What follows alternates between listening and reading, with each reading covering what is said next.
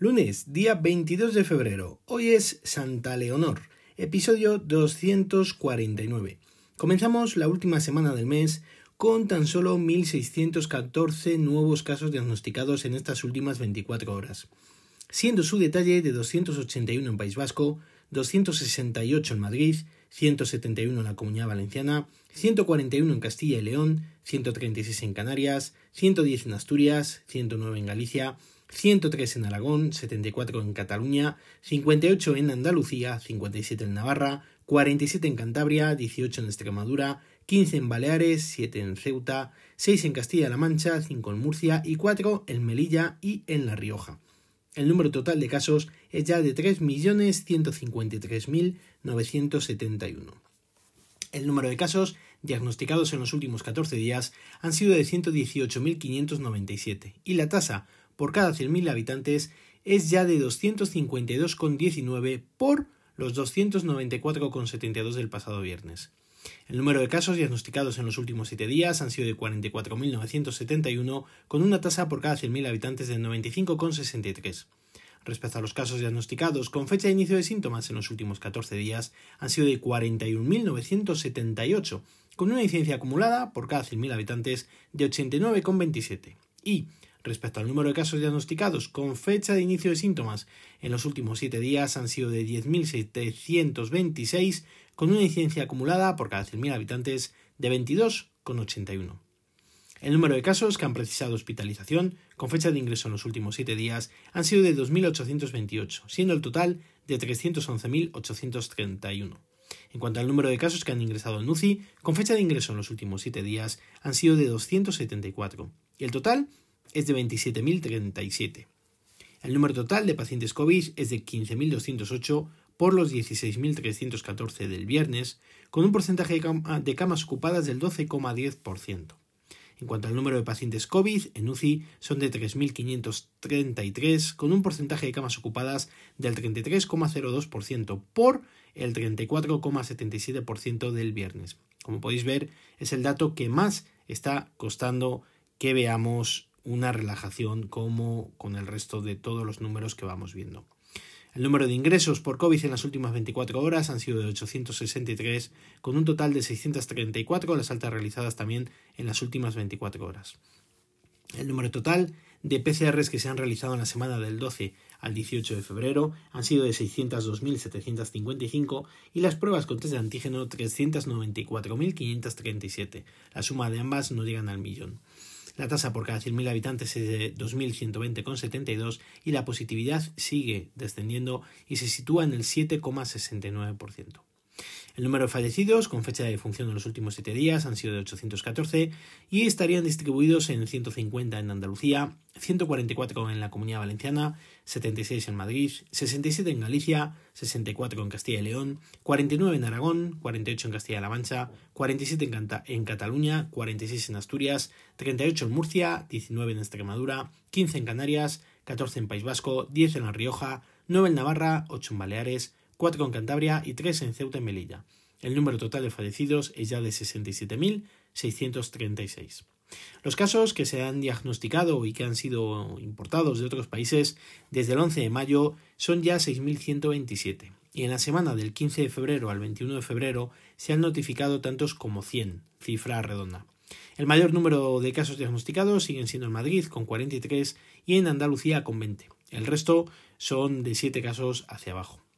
En cuanto a las vacunas, seguimos con las, con las 3.622.165 dosis distribuidas y ya se han administrado 3.090.351. El número de personas que han recibido la pauta completa son ya de 1.197.061. Hoy, Fernando Simón ha comunicado en la rueda de prensa que los datos muestran una tendencia descendente, descendente clara, y es que ya tenemos a 11 comunidades autónomas por debajo de los 250 casos por cada 100.000 habitantes. No obstante, ha alertado sobre los datos altos en las UCIs y en los hospitales, con lo cual ha indicado que hay que tener mucho cuidado con una posible excesiva relajación de las medidas que puedan provocar nuevos picos de la incidencia. Seguimos a vueltas con las cepas. Están surgiendo nuevas, a mayores de las ya conocidas, como por ejemplo una cepa procedente de Nigeria, de la cual ya se ha detectado el primer caso en España, aunque ya anda circulando por países como Dinamarca, Reino Unido, Países Bajos, Noruega, Estados Unidos y Canadá. Poco o nada se conoce todavía de esta cepa. Tendremos que estar muy atentos a sus posibles contratiempos y a sus posibles efectos. En Galicia, por ejemplo, la cepa británica supone ya el 63% de los contagios detectados. Vamos con el apartado de tecnología. Hoy va a ser todo relativo al COVID, pero eh, os quería comentar que la aplicación, la de Radar COVID, comenzó a estar operativa en el mes de septiembre y en algunas comunidades autónomas en octubre. Fue impulsada por la Secretaría de Estado de Digitalización e Inteligencia, vaya nombres que, que les ponen. Se ha introducido menos del 2% de más de los 3 millones de casos confirmados en España, casi nada. Entre las dudas sobre su utilidad, las sospechas sobre el seguimiento, la falta de uso generalizado y la falta de privacidad y que la mayoría de los usuarios la han desinstalado de sus dispositivos móviles está siendo un auténtico fracaso.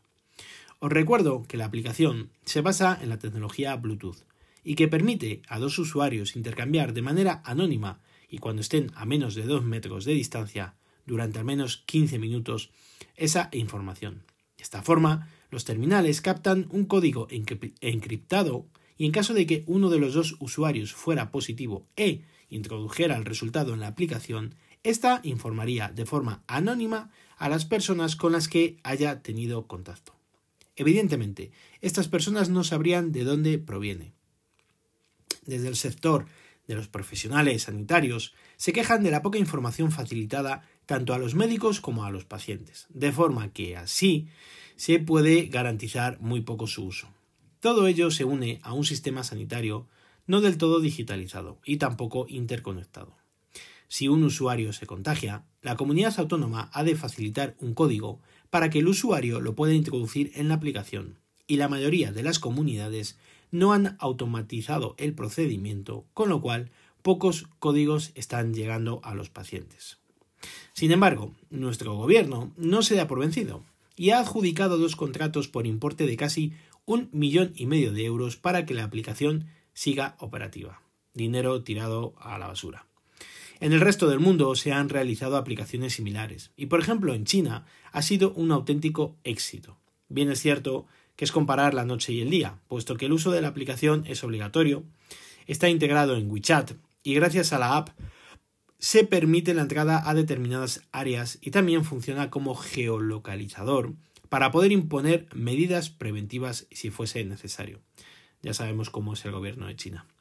En Alemania, a pesar de los más de 30 millones de descargas de la aplicación, el fracaso ha sido también importante, puesto que tan solo unas 248.000 personas se han registrado como positivos de los más de 2,5 millones de contagios. Ya os lo comenté en algún otro episodio. No sabemos bien cómo funciona la privacidad, pero para las aplicaciones que tenemos que utilizar, y no lo hacemos, nos dejamos llevar por lo que escuchamos. Al final provocan el fracaso del esfuerzo realizado por muchos. Sin embargo, Facebook, WhatsApp, Instagram y demás aplicaciones parece que no nos preocupa lo más mínimo. Hablo de la privacidad. Y cedemos todos nuestros datos sin miramientos y demás detalles a los propietarios de estas aplicaciones. En fin, amigos y amigas, mañana más y mejor. Parece que la cosa va por el buen camino. Veremos a ver hasta cuándo la empezamos a liar. Está ya en el horizonte la próxima Semana Santa, que esperemos que no eh, dejen salir de eh, las distintas comunidades. Por ejemplo, Castilla y León eh, parece ser que ya ha comunicado que hasta después de Semana Santa va a tener cerrada la comunidad de forma perimetral para que nadie ni pueda salir ni pueda entrar. Esperemos que el resto hagan lo mismo y bajemos todavía más la incidencia que todavía sigue siendo muy elevada. Si queréis contarme algo, pues ya sabéis, lo podéis hacer al email elgafaspodcast.com o en Twitter como arroba elgafaspodcast. Recuerda visitar mi blog, os dejo la dirección en las notas del episodio. Un saludo a todos y muchas gracias por vuestro tiempo.